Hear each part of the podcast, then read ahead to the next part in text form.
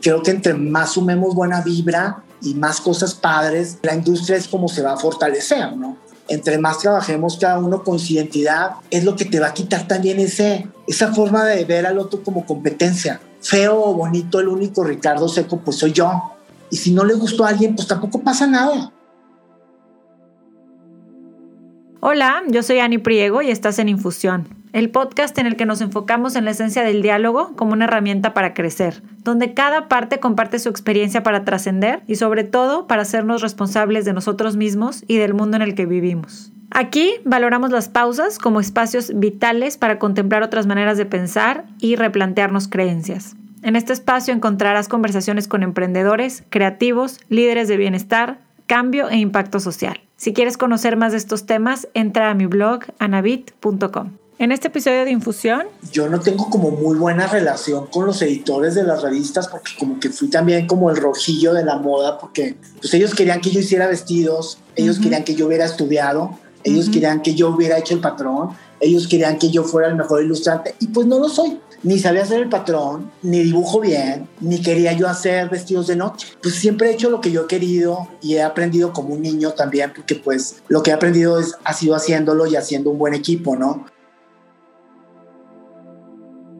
Hola, ¿cómo están? Bienvenidos a un episodio más de Infusión Podcast. Hoy estoy fascinada de por fin poder concretar esta entrevista con una persona a quien admiro mucho y he seguido su carrera ya hace varios años. Él es Ricardo Seco diseñador orgullosamente mexicano, nacido en Torreón, Coahuila, es considerado uno de los diseñadores mexicanos más reconocidos y más influyentes de nuestro país. Durante 12 años fue empresario y después decidió dejar el mundo de los negocios para perseguir su pasión, la moda. Dejando atrás la seguridad que ya había construido, decidió prepararse y estudiar en una de las mejores escuelas de moda, Marangoni Institute en Milán y París. Lo demás ya es historia y hoy vamos a platicar justamente de eso, de quién es Ricardo Seco y cómo logra canalizar en sus diseños y en la ropa su amor por México, sus tradiciones y cultura, sus colores y su gente.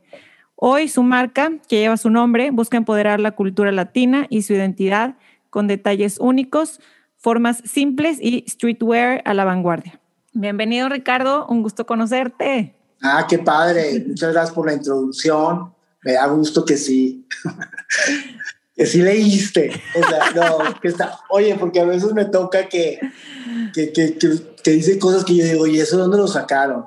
Pero no, muchas gracias. Muy contento, por fin logrando con, ahora sí que estar contigo platicando y compartiendo pues tiempo padre, tiempo que también pueda sumar a mucha gente ahora que estamos en, saliendo de la pandemia y que creo que estamos viviendo un momento pues padre, porque aunque ha habido cosas negativas, creo que nuestra conciencia ha cambiado.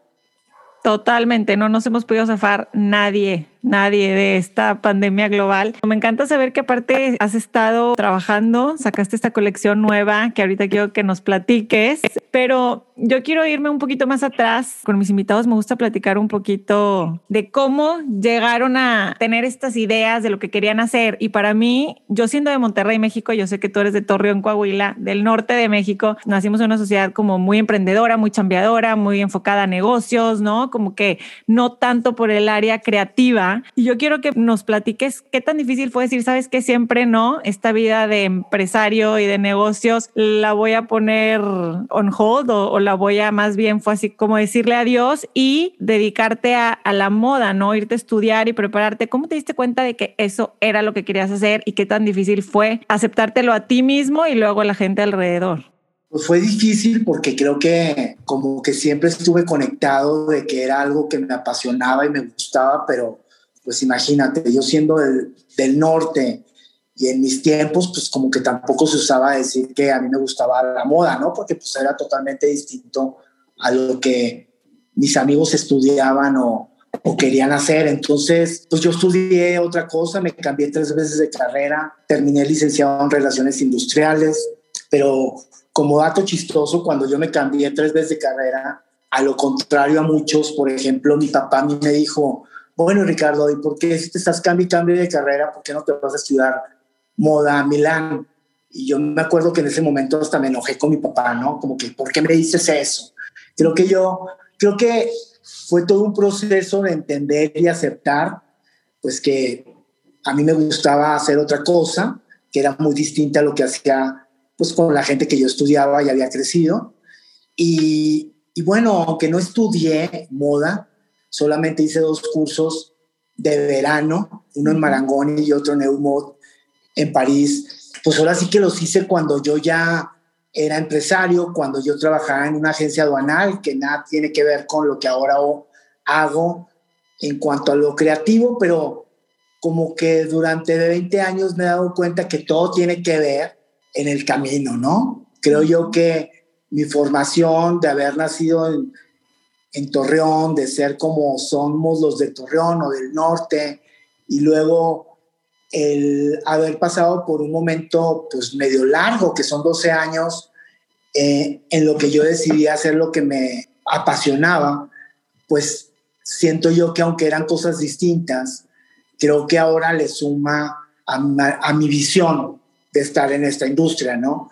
Siento yo que hace 20 años cuando decidí dejar la agencia y empezar lo que era la moda, como que también tenía muy claro que, que yo tenía que vivir bien de lo que yo hacía y porque bueno, pues del otro lado yo también ya había logrado cosas económicas que también luego lo económico te da un confort que se te dificulta tomar decisiones de dejarlo, ¿no? Y en mi caso, pues fue dejar una comodidad económica y una seguridad también de trabajo, porque, pues bueno, no había vuelta atrás y si yo me iba no podía regresar a algo que también ya había construido y pues como que siempre tuve claro que al iniciar la moda pues tenía que vender y tenía que estar de una manera con la calidad de vida que me gusta y con, con lo que yo visionaba que pudiera ser la moda.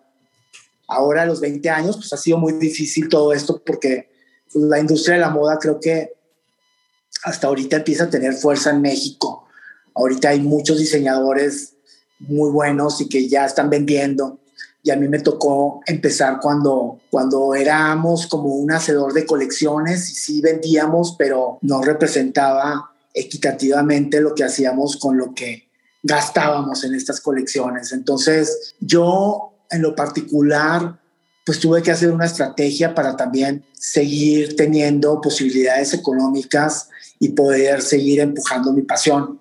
Porque siento que si no tienes pasión en la moda, pues creo que muy difícil puedes estar porque, porque pues es muy poco redituable y es una plataforma, es una industria que, que siento yo que lleva mucho, pero hasta ahora se está pues como consolidando como, como algo que propone México, ¿no? Y creo que pues esto ha sido también orgánico.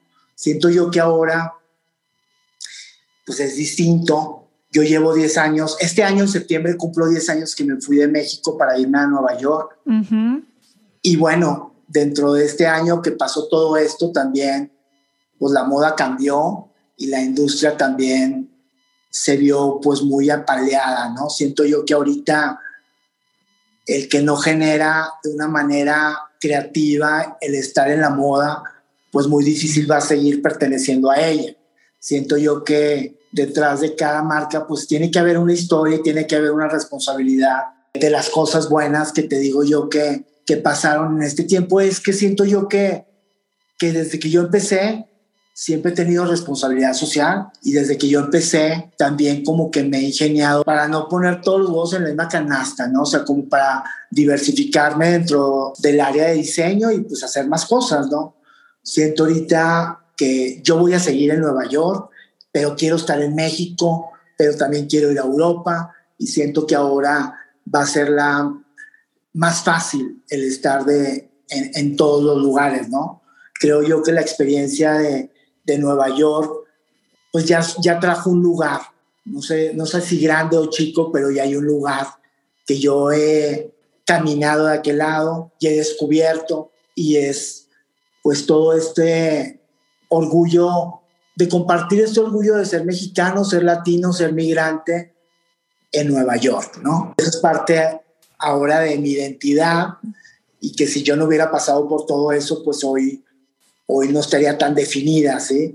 Creo yo que, que cuando el sueño tiene tu cara, vas tú conectándote con más cosas y vas entendiendo más tu misión. Qué bonito lo describiste. Hay muchos temas de esto que acabas de comentar que me gustaría expandir en ellos, pero el primero es cuando decides irte a estudiar, qué interesante que fue tu papá quien te lo dijo, que a lo mejor tú no le habías dicho que era la moda tal cual, pero, pero que él te lo había propuesto porque nos conocen también.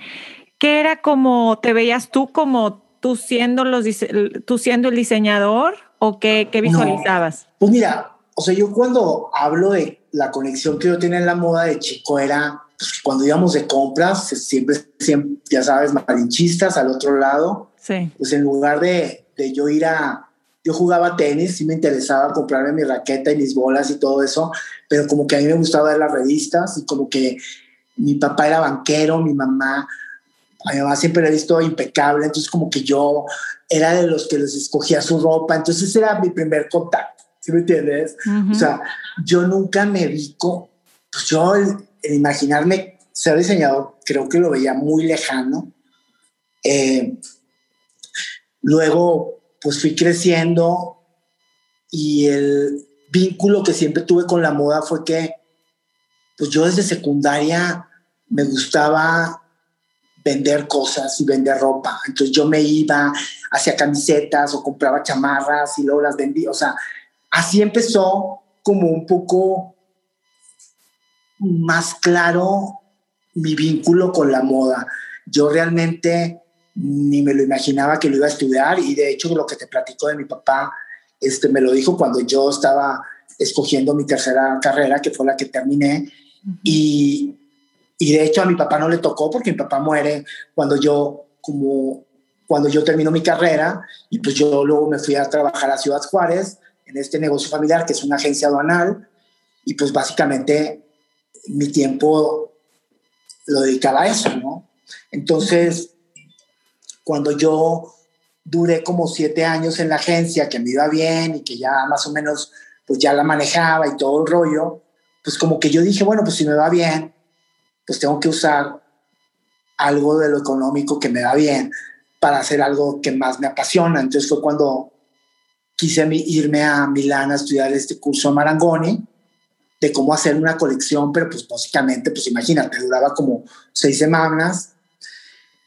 Y pues difícil porque pues yo llego a eso pues como de 30 años. Y imagínate que todos los que estaban ahí pues tenían 18. Entonces, ¿Qué edad tienes, Ricardo?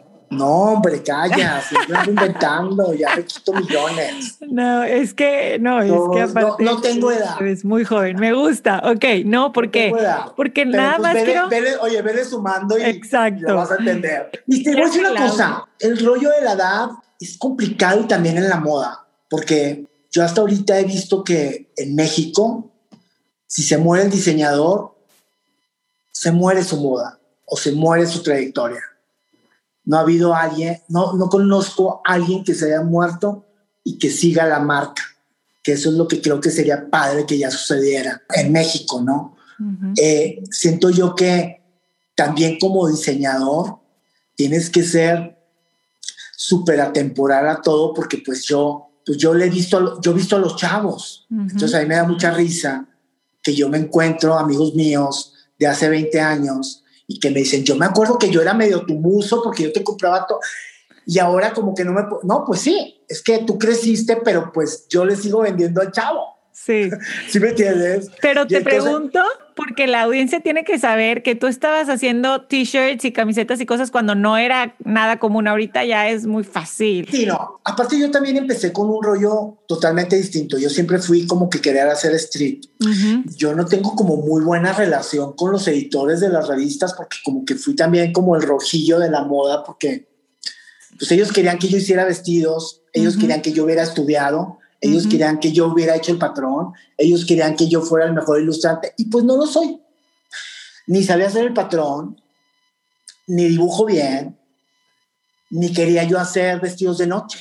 Uh -huh. Y también lo que quería hacer era hombre. Entonces, como que yo, pues siempre he hecho lo que yo he querido y he aprendido como un niño también, porque pues lo que he aprendido es, ha sido haciéndolo y haciendo un buen equipo, ¿no? Uh -huh. Creo que en todo trabajo hay gente que hace bien muchas cosas, o sea, hay gente que disfruta hacer costura, hay gente que disfruta hacer los patrones, hay gente que disfruta hacer otras cosas. Y bueno, yo lo que disfruto y que creo que, que es mío son mis inspiraciones. Me encantan las telas, me encanta contar una historia. Y pues yo la cuento con todo lo que yo sé y lo que no lo sé lo sumo con la gente que sabe. Como que mucho tiempo quise agradar a toda esa gente que de repente es líder en la moda porque tiene control sobre las ediciones, pero pues la verdad es que pues yo soy lo que, yo no puedo ser otra persona. Entonces yo hago eso, ¿sí me entiendes? Y, y pues es lo que me ha permitido ser y estar. Y te digo, todo esto ha sido medio de repente conflictivo porque pues ha habido gente que ha apoyado y gente que no. Y la gente que no y que sigue teniendo poder, pues se hace la que no ve nada, porque luego no le gusta retraerse de ver que alguien que no estudió, que defendió su forma de trabajar y de ser y que sigue avanzando, ¿no? Que es en la, en la parte mía. Como también hay gente que, bien, te digo, como que yo en todo el proceso he crecido en muchas cosas y también hago caso a quien a quien le tengo que hacer caso y me demuestra que también sabe, ¿no? Yo no le puedo dar autoridad a un editor que no conoce tu trabajo, que no se toma el tiempo de ir a ver tu colección, que no te pregunta en qué te inspiraste, que no toca tus telas, que no, que no se atreve a verdaderamente hacer un juicio de algo tangible y real, como me ha sucedido con cierta gente que sí respeto. ¿Sí me entiendes? Creo yo que, y ni modo, este, mucha gente, pues nada más va a los desfiles y se siente en primera fila. Y es, y es, y tienen el poder de escribir lo que quieran. Y es, es muy injusto para el diseñador, de repente, el que tú no tengas acceso a esa gente que tiene poder de que visibilicen tu, tu trabajo porque luego o si les caes mal, o porque si te enojaste porque prestaste una ropa y te la entregaron fea, o porque si no le regalas algo, o porque si el amigo del amigo le hizo, o sea, son cosas que influyen y verdaderamente de repente cierran las puertas a, a la gente creativa, ¿no? Yo a mis 20 años te puedo decir que no hay moda fea, hay moda que no se conecta y hay moda que se conecta pero no creo que la gente que hace moda está buscando hacer algo que no guste. Y siento yo que todas las partes que enseñan moda tienen que enseñar todo, aunque no les guste, porque es un trabajo que hay detrás de cada persona que se dedica a esto. Obviamente, el que va a tener más éxito es el que se conecte con más, pero pues eso lo va a ir uno entendiendo y queriendo y decidiendo si tú quieres entrar en cualquier sector que tú quieras, ¿no? ¿No eh, crees que eso está cambiando, Ricardo, de que ya no es saber qué, dónde estudió y qué, de qué este, universidad es o qué, qué experiencia tiene, sino más bien qué, qué, me dice, como bien dices, conectar, qué me dice su, qué me hace sentir sus diseños, su arte, como que va más por ahí ahora, eso se valora más. Pues sí, tiene que también que ver con mucho de la cultura de ser de los mexicanos, ¿no? O sea, nos tenemos que dar, o sea, nos tiene que dar gusto que le vaya a alguien bien, aunque no nos guste. o sea, ya pasó de moda ese rollo. O sea, yo no entiendo, ay, ahí va a Nueva York, pobre, a ver quién lo pela, ay, y, y ni estudió, y ni esto amigos, qué padre que se va a Nueva York y qué padre que lo está haciendo y qué padre que defienda lo que él quiere. ¿Por qué desear algo malo? ¿O por qué calificarlo con algo como con mala vibra? Siento yo que todos los que estamos en esta industria batallamos mucho porque, como te digo, no es una industria que es 100% redituable. O sea, sí puede ser, pero pues hay muchas complicaciones y hay muchas cosas que, que te digo que ahorita están mejor. Sí siento que ahora es diferente, pero porque tenemos más apertura. O sea, porque ahora ya nadie te puede bloquear, porque ahora ya todo lo que es social media te permite expresar lo que tú quieres y si no lo publica nadie, tú lo puedes mostrar. Entonces, eso sí cambió. Pero yo, la verdad, siento que en México sigue viendo esas personas que, que, que, no les gusta y no les gusta porque sientes que les tienen que pedir permiso o se sienten que su editorial es la más cool y donde la pretensión, pues creo que ahora después de lo que hemos vivido de la pandemia, pues ya no va. ¿Sí me entiendes? Y si antes funcionaba, pues no creo que funcione otra vez. Siento yo que es más interesante una historia y que lo hagas, ¿no? Porque también, pues también del otro lado, a mis 20 años yo también te puedo decir, ¿y por qué el que estudió no ha ido a Nueva York? ¿Y por qué el que estudió y sabe hacer patrones no ha hecho una colección? Y aquí no estoy hablando del que estudia, porque yo me he tenido que preparar y he tenido que aprender cosas que no sabía. Te hablo porque no hay que juzgar. Siento que todo es válido y creo que entre más sumemos buena vibra y más cosas padres, creo que es que la industria es como se va a fortalecer, ¿no? Entre más trabajemos cada uno con su identidad, es lo que te va a quitar también ese, esa forma de ver al otro como competencia. O sea, feo o bonito, el único Ricardo Seco, pues soy yo. Y si no le gustó a alguien, pues tampoco pasa nada. Mi ropa es para que, al que le guste, ¿no? y, y pues así tiene que ser. Y no pasa nada. Ojalá que yo le gustara a todo el mundo, pero pues si no es, no pasa nada. O sea, siento yo que que es así como también fortaleces tu, tu, identidad, ¿no?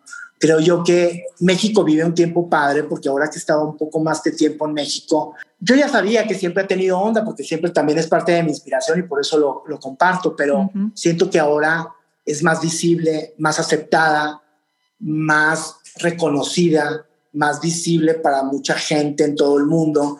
Y de esa manera pues acerca a que mucha gente vengan a, México. Y ahora sí que el, turista quiere llevarse algo de un diseñador mexicano, ¿no? Entonces, creo y lo veo ahora muy, muy latente, o sea, antes no existía tanto. A lo mejor se llevaban la curiosidad de México, la artesanía, y ahora sí creo que alguien venga aquí y quiera llevarse algo de un diseñador mexicano y que hay muchas opciones y muchas opciones muy padres. De eso justo quiero hablar, que tú hiciste en algún momento todo lo contrario de lo que te dijeron recién llegaste a, Nueva York, ¿no? Que te dijeron, no digas que eres mexicano, ni que tus diseños vienen de allá. En el 2010, 2011 que, que, que llegaste, según mis cálculos. 2011, sí. ¿Y tu primer Fashion Week fue en 2012? Así es. En abril 22, sí. Abril 22, no se te va a olvidar. o sea, que también fue, mi primer desfile fue abril 22 del 2002. O sea, yo el año que entra cumplo 20 años de mi primer desfile, pero este año cumplo 20 años de que pensé mi carrera. Ok, wow, qué increíble. Y lo que tú hiciste fue todo lo contrario, ¿no? A eso que te dijeron. En lugar de no decir que eres mexicano, fue gritar con tus diseños y con tu, y con tu arte, que eres mexicano, que eres latino y, y quiero saber por qué te fuiste completamente a ese polo opuesto. Pues ahí te va. No es que me fui con el polo opuesto. Yo creo que si tú lees mi primera entrevista que hizo el periódico Reforma, te vas a dar cuenta que yo siempre he dicho lo mismo. O sea, yo siempre dije que me quería inspirar en México, yo siempre dije que quería fortalecer a la industria de México, yo quería ser hombre porque no había muchas opciones y yo quería a, a través de lo que yo hago compartir una identidad de donde soy y no olvidar de dónde vengo. O sea, es lo mismo que he seguido haciendo. ¿Me explico? Obviamente, hace 20 años, pues también se reían y cuando yo llego a Nueva York hace 10, pues también había burlas y había había como que ni digas que eres de México porque si no, no te abren las puertas, ni digas que eres latino, ni digas. Yo decía, ¿por? O sea, si yo no vine, yo no vine huyendo de México. Yo, gracias a mi trabajo en México, estoy ahora en Nueva York. Yo en México tenía mi tienda, fui director creativo de Converse México. Eh, gracias a toda esa experiencia y presenté siempre todas mis colecciones sin dejar de presentar una en los Fashion Week de, México y, y, pues todo eso fue lo que me dio como pues la seguridad de querer algo más, ¿no? Que fue cuando yo me fui, que yo decía, pues si quiero que pase algo más, tengo que arriesgar más y me vuelve a tocar casi lo mismo que yo viví cuando dejé mi antiguo trabajo, que era una seguridad económica, porque pues, yo era director de Converse. Eh, tenía mi tienda, tenía mi departamento muy grande y, y, cuando yo tomo esto fue también como mi momento, creo que todo más top en, en México. Y pues es cuando todo el confort está padre, ¿no? Cuando todo el mundo te conoce en México, porque si algo tiene México es eso, que si te conocen, pues te van a conocer mucho, pero pues tampoco te la creas tanto porque pues cuando sales de México es cuando te das cuenta que aún hay más y que no eres nadie hasta que demuestres lo contrario, ¿no?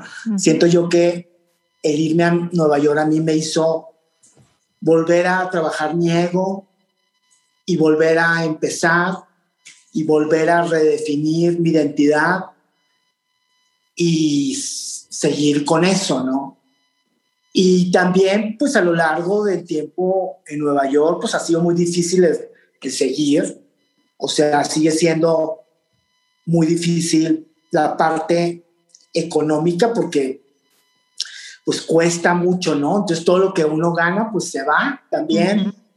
Y más si te vas a, a, una ciudad donde es triple del caro o cuádruple de donde tú vienes, ¿no? Impresionante. Pero bueno, creo yo que, que que, lo importante es hacer lo que te gusta y hacer lo que te gusta tiene un precio. ¿Me explico? Y entonces, eh, yo en mis momentos difíciles y desde el primer momento difícil que, que tuve en México, hice una frase que me la sigo recordando, que dice, no tengo todo lo que quiero, pero hago todo lo que amo. Entonces, creo yo que cuando tú haces lo que amas, pues tiene un precio muy alto, ¿me explico?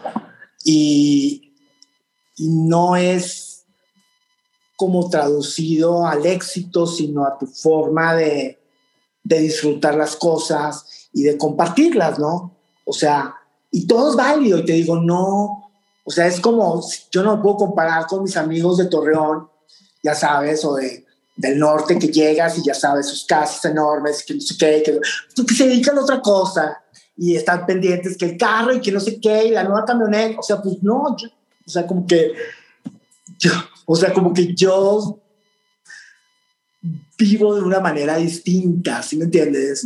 este, siempre que van a visitarme a Nueva York, que queremos conocer tu casa y que ya sabes, les digo, bueno, prepárense porque creo que es la mitad del walking closet de tu casa y, y es ese, ese rollo, ¿no? O sea, que, que, que que te, des, ¿cómo te aprendes a deshacerte de muchas cosas con las que creces, que en aquel tiempo eran como parte del éxito, de que te fuera bien. Y pues yo he tratado de concentrarme en que para mí estar bien es hacer lo que yo quiero hacer. Increíble. Y si ahorita hago esto, y mañana me dan ganas de hacer otra cosa, también la voy a hacer. ¿Sí me explico? O sea, como que es el estar trabajando en el que yo me pueda estar sintiendo bien, en el que yo pueda estar compartiendo y pues, pues ahorita estamos en esto y, y te digo, pues la habilidad de transformar algo negativo a algo positivo y de manejar, pues la, de caminar sobre la cuerda del equilibrio es, creo, lo más importante que he tenido que hacer, ¿no? O sea, porque pues lo que yo hago primero me satisface a mí y luego me satisface que satisfaga a otros.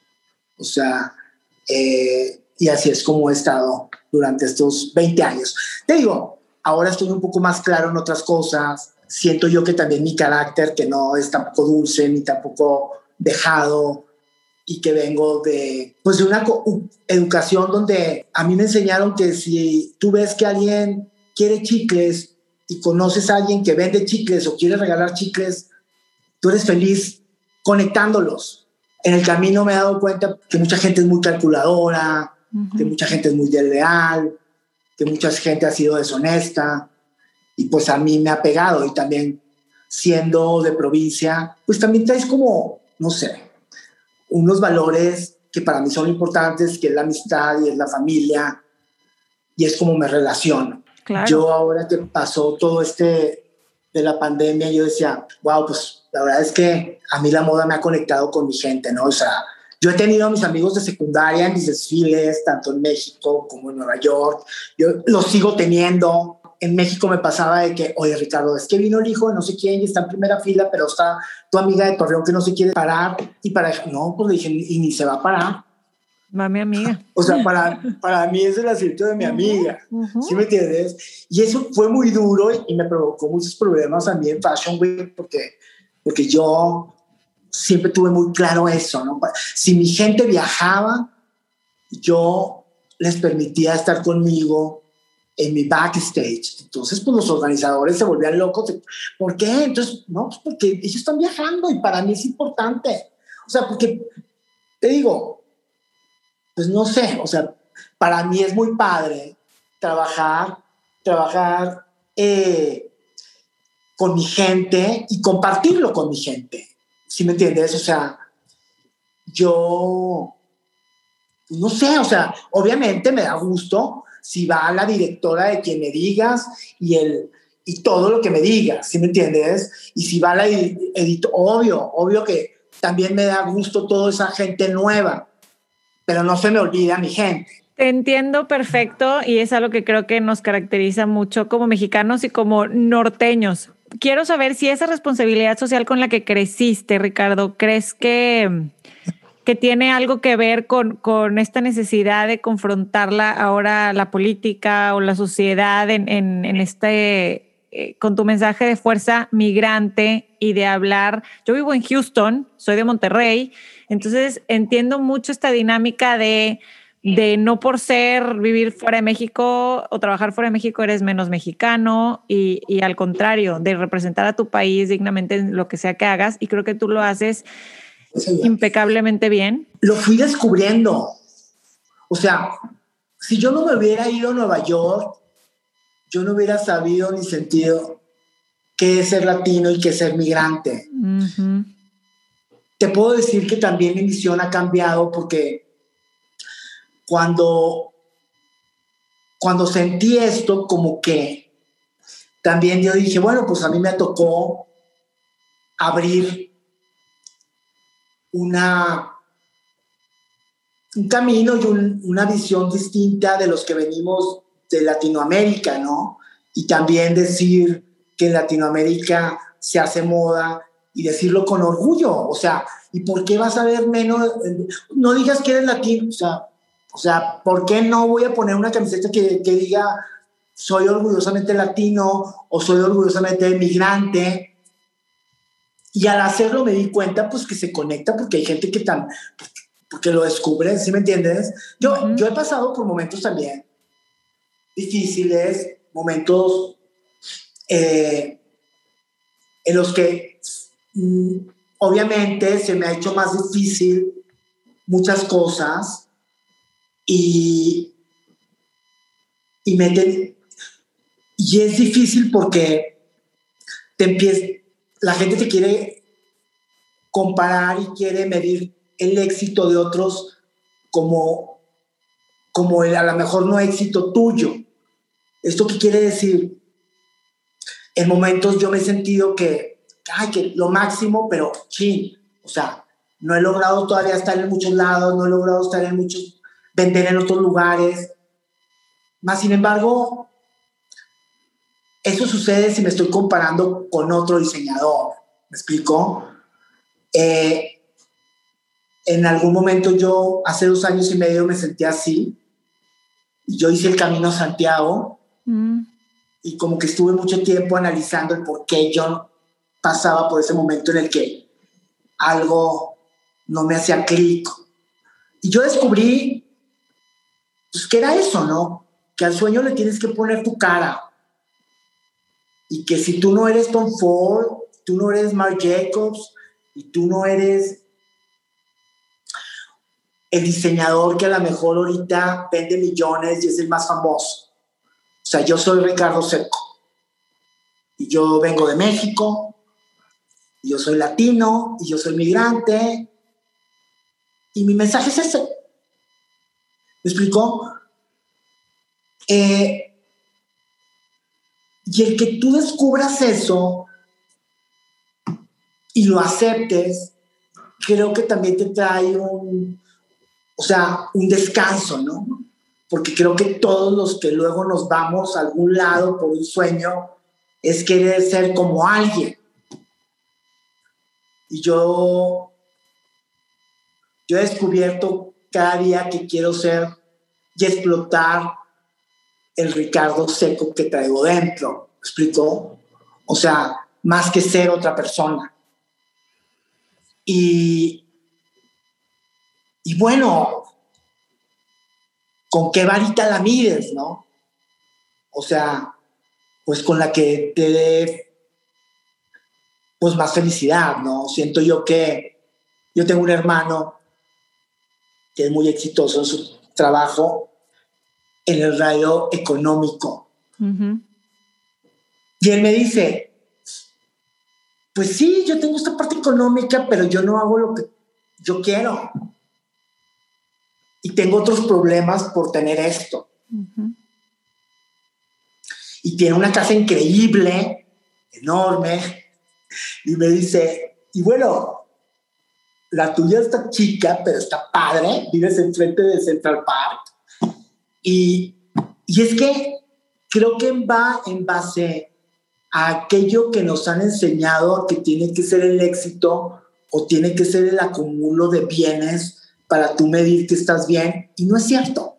La felicidad es estar bien contigo. Dijiste algo poderosísimo que es esa paz que te da el ser auténtico y el ser tú mismo, pero tuviste que, hacer estos momentos de introspección, porque todo, toda persona y todo creativo llega a ese punto, ¿no? Y yo sé que tenemos poco tiempo y nada más quiero hacerte unas últimas preguntas, rápido, dos preguntitas. Sé que a través de todos estos años en Nueva York, creaste este proyecto de Yo Soy México. Eh, que busca crear oportunidades para también talentos mexicanos, fotógrafos, músicos, diseñadores. Lo inicié porque desde que yo llegué a México me encontré que el mexicano que se forma en Estados Unidos es otra historia del mexicano que se forma en México.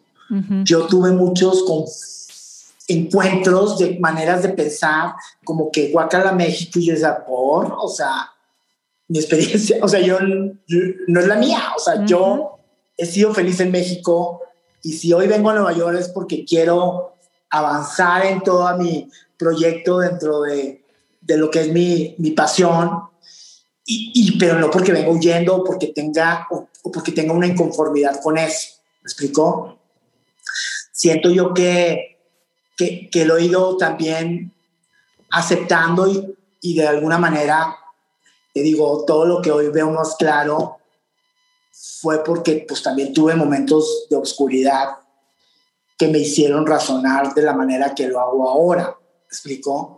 Siento yo que, que los que arriesgamos dejar tu país, que es como la esencia del migrante, pues es muy dura, pero es, es algo que, ni, que solo siendo lo puedes sentir y entender.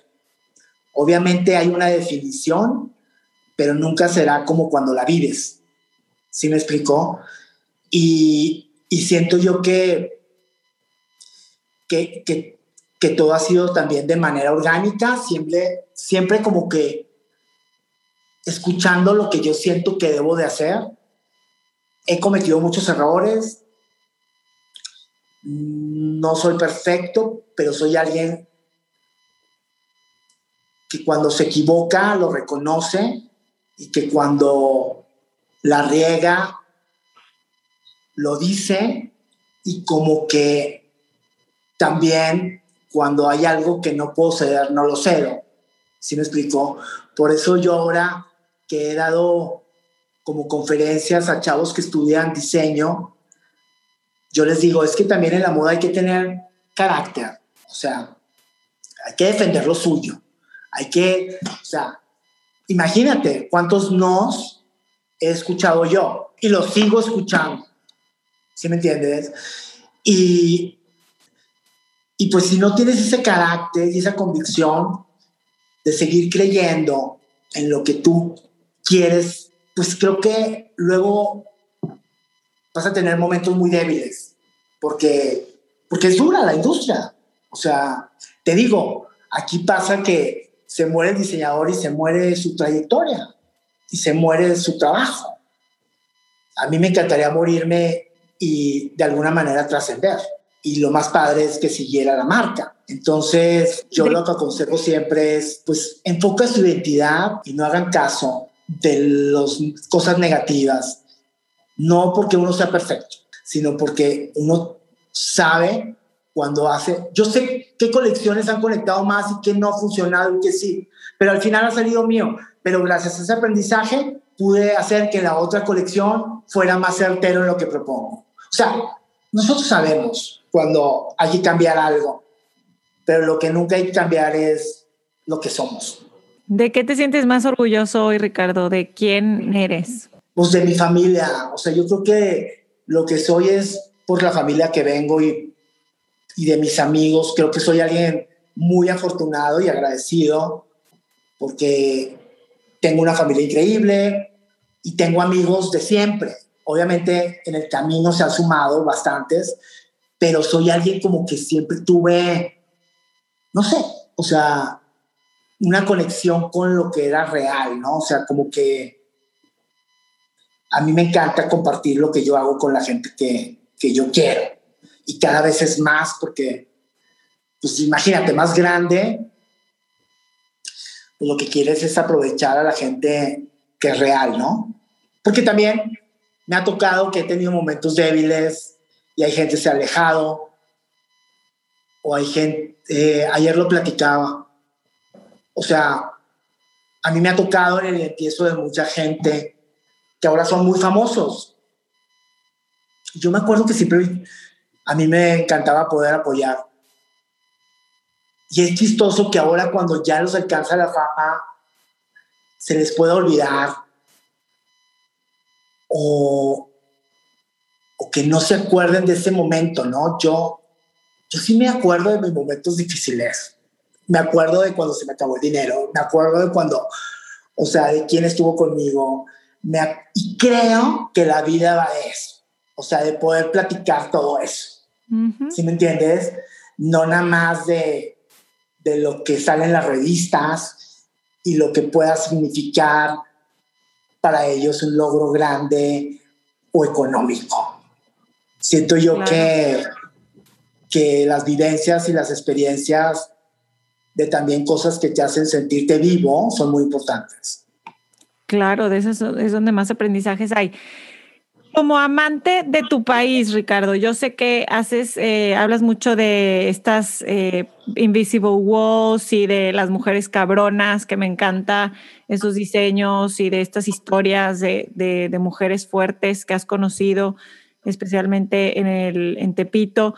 ¿Qué, ¿Qué crees tú que ya mencionaste algo de apoyarnos entre nosotros como mexicanos? ¿Qué hay otra cosa que te gustaría ver de, nosotros. Ah, pues te platicaba de lo de Yo Soy México, yo lo hice porque yo decía, definitivamente cuando llegas a Nueva York, ganas una expertise y una experiencia muy grande, porque te digo, México es tan padre que el confort luego no te deja ver otras cosas ni apreciar otras. Entonces, cuando estás fuera, eh, aprendes muchas cosas y se te abren otras oportunidades y el manejar y saber manejar los miedos creo que te da también otra manera de, de saber arriesgarte de manera distinta. Entonces yo dije, voy a hacer un proyecto con una marca que yo ya había registrado, donde yo pueda compartir mi experiencia en un desfile, pero donde yo también aporte algo a alguien que a lo mejor no tiene la posibilidad de estar en Nueva York.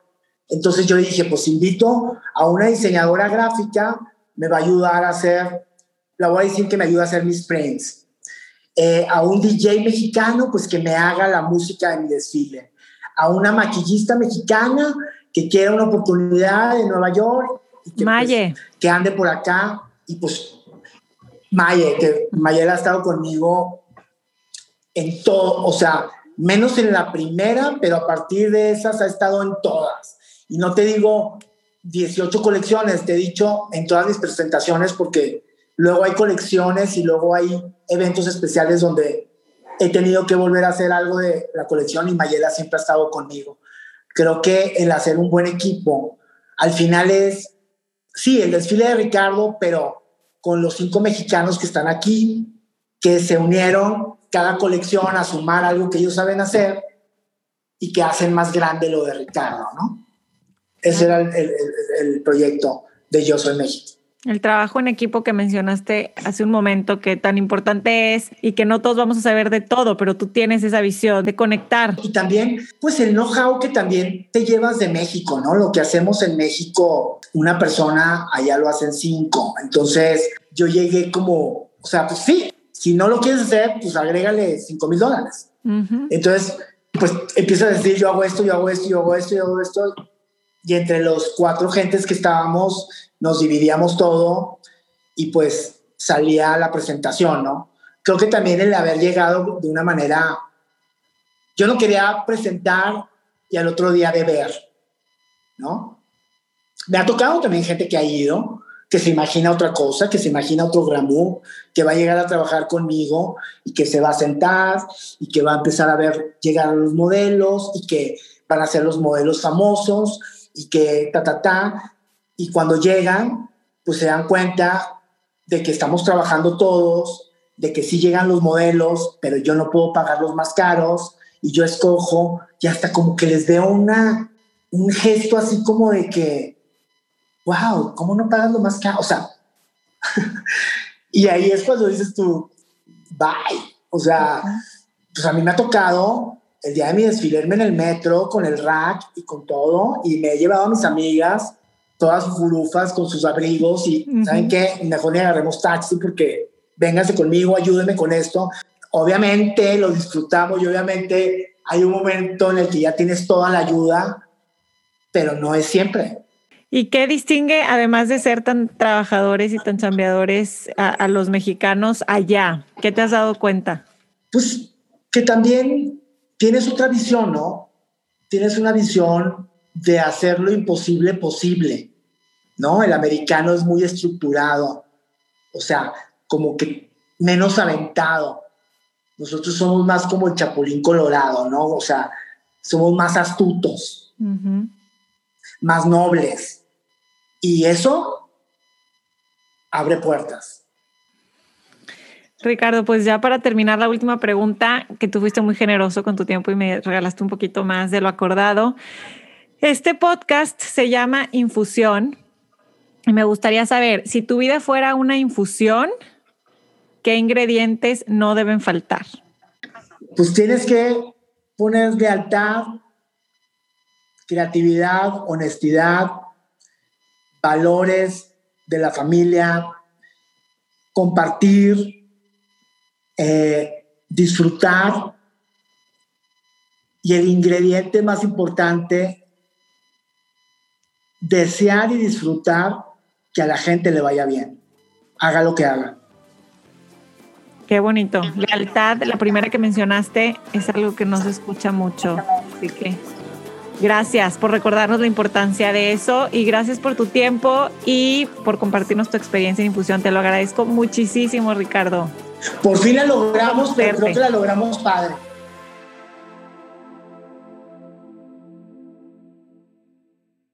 Coincido con Ricardo totalmente, quedó padrísima esta conversación, esta entrevista, pude conocer mucho más de lo que hay detrás de la marca Ricardo Seco, de este diseñador que está en Fashion Week en Nueva York, en París y, y que pone el nombre de México en alto.